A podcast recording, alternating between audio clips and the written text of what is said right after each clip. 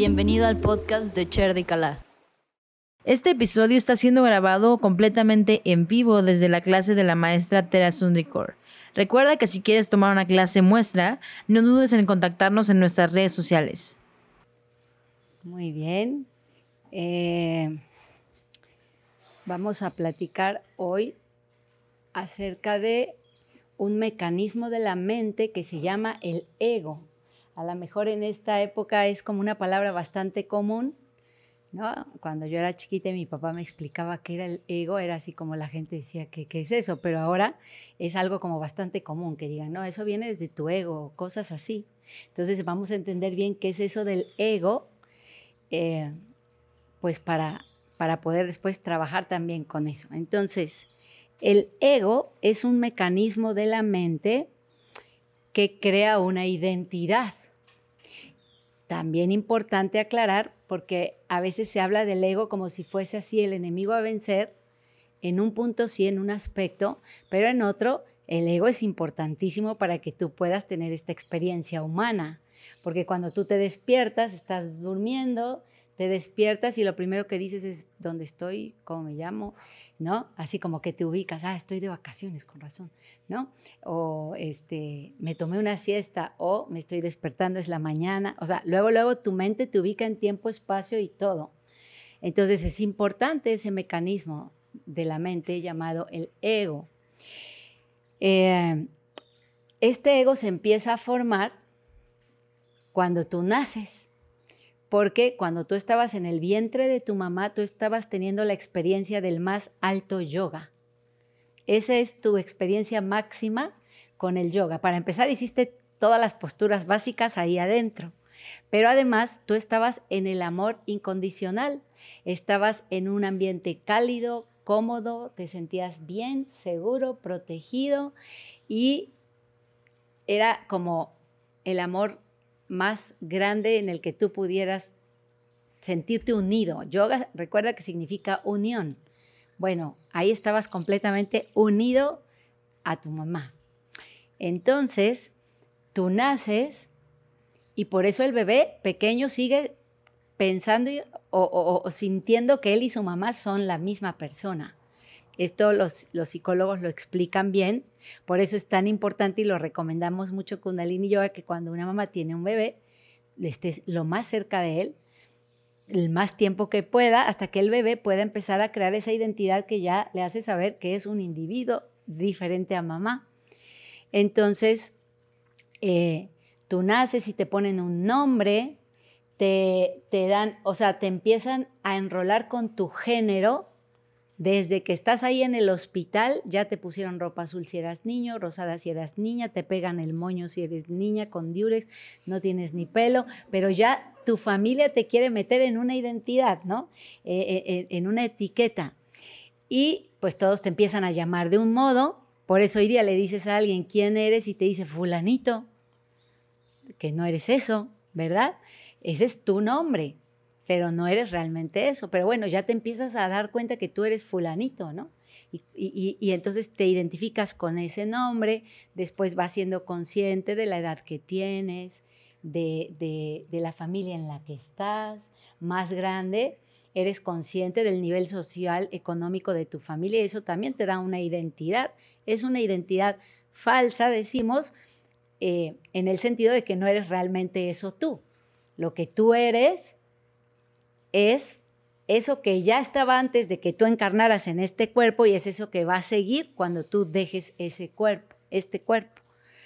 Entonces tú tienes esa identidad, ¿verdad? Esa identidad que te da un lugar en el mundo, ¿no? Soy fulanita de tal lugar, de tantos años, con tal este, ocupación, licenciatura, y ahí te asocias con eso. Tú vienes aquí a la clase y entonces tú oyes, ah, yo no era eso, no era solamente eso. Eso me sirve para ir a través de la vida, pero yo soy más allá de eso. ¿Verdad? Por eso el, el mayor enojo que tenemos nosotros justo es en el momento de nacer. Los psicólogos dicen que es el más grande enojo que te pudo haber ocurrido porque te sacan de ese yoga perfecto a un lugar hostil donde hace frío, calor, donde te pica y ni puedes decir me pica o te duele y no puedes decir me duele, no puedes hablar, tienes hambre, solo puedes gritar. Y buscamos toda nuestra vida, anhelamos con todo nuestro corazón volver a encontrar esa unión. Por eso buscamos muchas relaciones en nuestra vida. Este, buscamos el novio, la novia, porque andamos tras esa experiencia que difícilmente se va a dar de esa misma manera porque dado esas identidades que tenemos, este, el amor es bastante condicionado. Nosotros buscamos esa experiencia en una pareja, pero esa pareja, si tú haces lo que a su ego le gusta que hagas, pues va a estar bien contigo. Pero si te sales tantito de ahí, ya no te va a querer. Y te vas a sentir muy desilusionado o desilusionada por eso. Y entonces vamos ahí tras una relación y otra anhelando eso, cuando tendríamos ya que entender que ese estado absoluto de yoga solo lo puedes volver a experimentar a través de ti mismo, la unión de ti contigo, al darte cuenta quién eres en realidad y, relacionarte con eso. Por eso hace ratito te digo, este es el momentito en que estás contigo Aprovechalo, disfrútalo, porque el resto del tiempo estás afuera. ¿Qué necesita mi mamá? ¿Qué necesita mi hermano, mi papá, mi trabajo, mi jefe, mis cosas? Y casi siempre es fuera, fuera. Entonces, importante relacionarte contigo para que algún día puedas llegar a tener esa experiencia que tuviste en el vientre de tu mamá, eh, que es eterna, porque además, por muy bien que te vaya en tu relación, te vas a separar de esa persona si estás consciente de eso. Tarde o temprano, por eso hay que crear mucho desapego porque se va a ir y cómo te vas a quedar entre más apegado estés. Más difícil es la separación. el yoga más alto es contigo porque tú, pues te vas contigo, ¿no? Y entonces ahí sigues en la eternidad unidos. Eso de y juntos para siempre, pues no es cierto. Cuando es con otra persona, es cuando lo logras contigo. Ahora sí ya te conocí, preciosa identidad divina, eterna, que vives dentro de mí y siempre quiero estar contigo, relacionarme contigo y tener esta experiencia de Guaje Guru, que es así como el éxtasis de la sabiduría indescriptible, cuando tú descubres que todo eso que andas anhelando buscar afuera ya estaba contigo. Entonces, eh, importante esta parte, tenemos entonces ese ego. Eh, y te decía, de niño tú piensas que tú y tu mamá son la misma persona, después como ahí de los tres años ya te das cuenta que tu mamá era otra persona, aparece la figura de papá también, que te enseña el mundo, este, y, pero tú son tus héroes, o sea, al final tú quieres ser como ellos, inconscientemente, pero tú solamente conoces eso, estás en casa y son tus modelos a seguir y tú quieres ser así cuando seas grande. Después llega la adolescencia y ocurre todo lo contrario, o sea, tú ya no quieres parecerte a mamá y papá, llegó el momento de crear tu propia identidad y entonces buscas modelos afuera, con amigos, con maestros, con conocidos, con gente de tu edad y más bien quieres estar separado de lo que hacen tus papás. A menos que tus papás sean muy inspiradores, que tú sí quieras seguir ciertas líneas, pero en general la tendencia es a crear yo mi propia identidad, que ya sea independiente a lo que hacen mis papás. Por eso, en la adolescencia quizás el momento más difícil en que una mamá le diga a su hijo, ven a hacer lo que yo estoy haciendo. El hijo muy probablemente le va a decir, no, gracias. Si lo que ya quiero es no parecerme tanto a ti. Y no hay que tomárselo a pecho ni mal, sino que ese es el momento, ese es el proceso. Y entonces le damos el espacio al adolescente para que se vaya reconociendo a él mismo. Ya llegará el momento en el que nuevamente, si tú das la inspiración, van a volver a tomar ciertas cosas tuyas. Pero en general ocurre así. Eh, total, tardamos como 23 años ya en conformar una identidad, más o menos. Y ahí lo que ocurre es que ya tienes cierta identidad, ya te reconoces como este ser humano que hace estas cosas y demás, y comienzas a relacionarte al exterior totalmente. Y te das cuenta que a veces ser de una forma con ciertas personas te funciona. Ser de otra forma con otras te funciona. Y entonces la tendencia es a usar como vestidos diferentes o disfraces distintos o máscaras o como le quieras llamar, pero a lo mejor tú mismo te has descubierto que eres una persona cuando estás con tus suegros o cuando estás con tu jefe o cuando estás con tus amigos o cuando estás con tu maestro o cuando estás así, vas poniendo como tu lenguaje corporal, tus palabras son distintas muchas veces. Y eso en un punto está bien porque te acomoda bien y porque a lo mejor así como le hablas a tu cuate no le puedes hablar a tu jefe, pero también es muy sano ir llegando otra vez a quién eres tú, el auténtico, el, que, el, el que, el, el real. En tus relaciones más cercanas, esos disfraces se van cayendo desaparecen, porque puedes sostenerlos por algún tiempo, pero no por un tiempo prolongado.